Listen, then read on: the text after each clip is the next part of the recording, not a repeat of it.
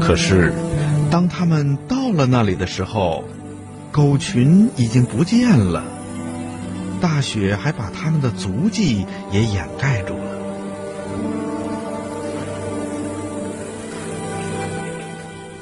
一看这里一只狗都没有了，弗罗开始嚎啕大哭起来。嗯哼，我要妈妈，我要妈妈！那声音呐，非常大。宝儿试着安慰弗罗说：“别哭，别哭，我们一定会找到他们的。嗯，那你得告诉我，你们的目的地是哪儿啊？”嗯，就是靠近海边的一个小镇，那里住着很多人。哦，我知道那个地方。宝儿说：“那我们就走吧。”小北极熊和小雪橇狗走啊走啊，他们走了很久，天都黑了，他们也没有停下来。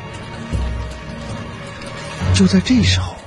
突然出现了几个猎人，两个小伙伴赶紧低下头，躲到了几块大石头的后面。好险呐，差一点就被他们发现了。猎人向他们走了过来，越来越近了，这可怎么办呢？突然，弗罗开始低声的吼叫起来。宝儿吓了一跳，赶紧轻声的说：“嘘，这样咱们就会被发现的。”但是这只鲁莽的小狗啊，根本不听，它跳了起来，开始狂吠。听到了狗的叫声，一个猎人笑着说：“哈哈，原来是一只小雪橇狗，咱们走吧。”说完，他们就转过身去，骑上了雪地摩托。离开了。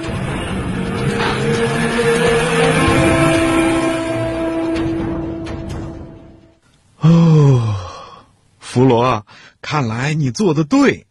宝儿说：“但是我们今天还是别再走了，明天我们再去找你的妈妈吧，好吗？”弗罗，好吧。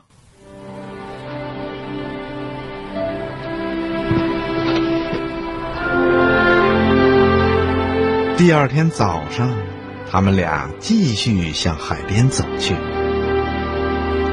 岸边正躺着一对海豹，懒洋洋的晒着太阳。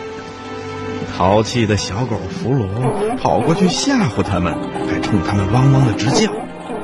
宝儿说：“弗罗，别打搅他们。”可是海豹们还是吓得逃回了海里。突然。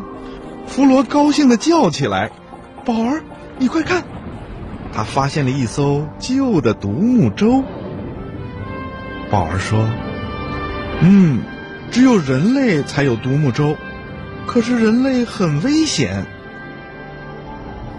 宝儿把船上上下下的闻了个遍，然后说：“但是没关系，这艘船已经很久没人用了，真是太好了。”有了它，我们就可以走得快多了。说完，他们就一起跳了上去。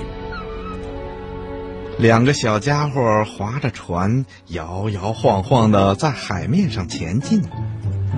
宝儿说：“划独木舟可没看上去那么简单。”弗罗说：“没关系，我觉得我们快要到了。”也许今天晚上就能吃上肉了，哈哈！万岁！小狗高兴的在船上晃来晃去的，宝儿赶紧提醒他说：“哎，别晃，别晃，你坐稳，不然又会掉到水里去了。”嗯，不过你听着，你要找的可不是肉，是妈妈。我知道，找到了妈妈，我就有肉吃喽。傍晚时分，雪还在下着，独木舟慢慢的靠近了小镇。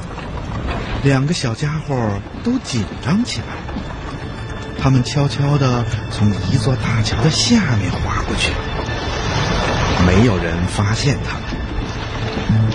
宝儿，前面前面就到了。嘘，小点声，别喊。宝儿轻声的说着。弗罗把嘴闭得紧紧的。这是宝儿遇见他以来，弗罗第一次这么安静。但是船一靠岸呐，弗罗就大声的叫起来：“哦，我闻到肉的味道喽！”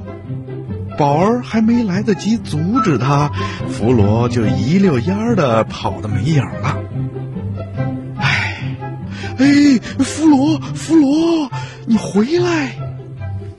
宝儿只好小心翼翼的上了岸。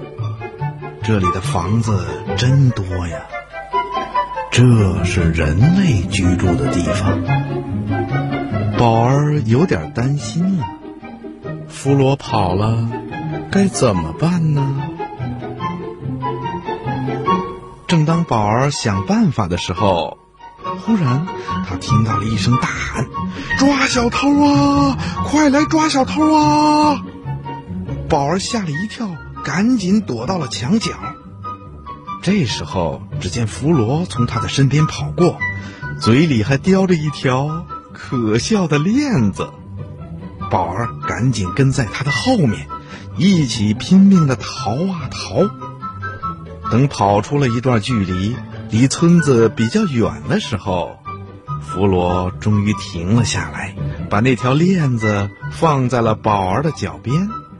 宝儿闻了闻，说：“嗯，这个闻起来可真香啊！”“当然了，你尝尝看，味道和鱼完全不一样呢。”说着，弗罗就先大口大口的吃了起来。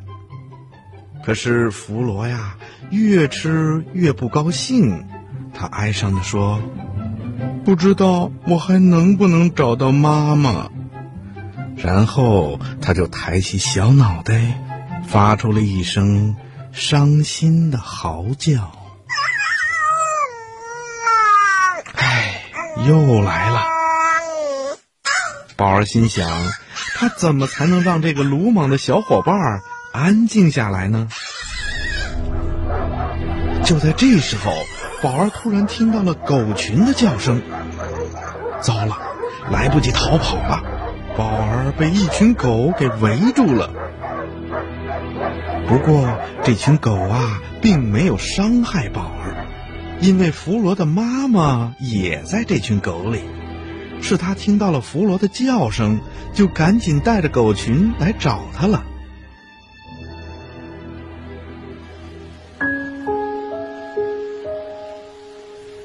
我的孩子，终于找到你了，妈妈，妈妈！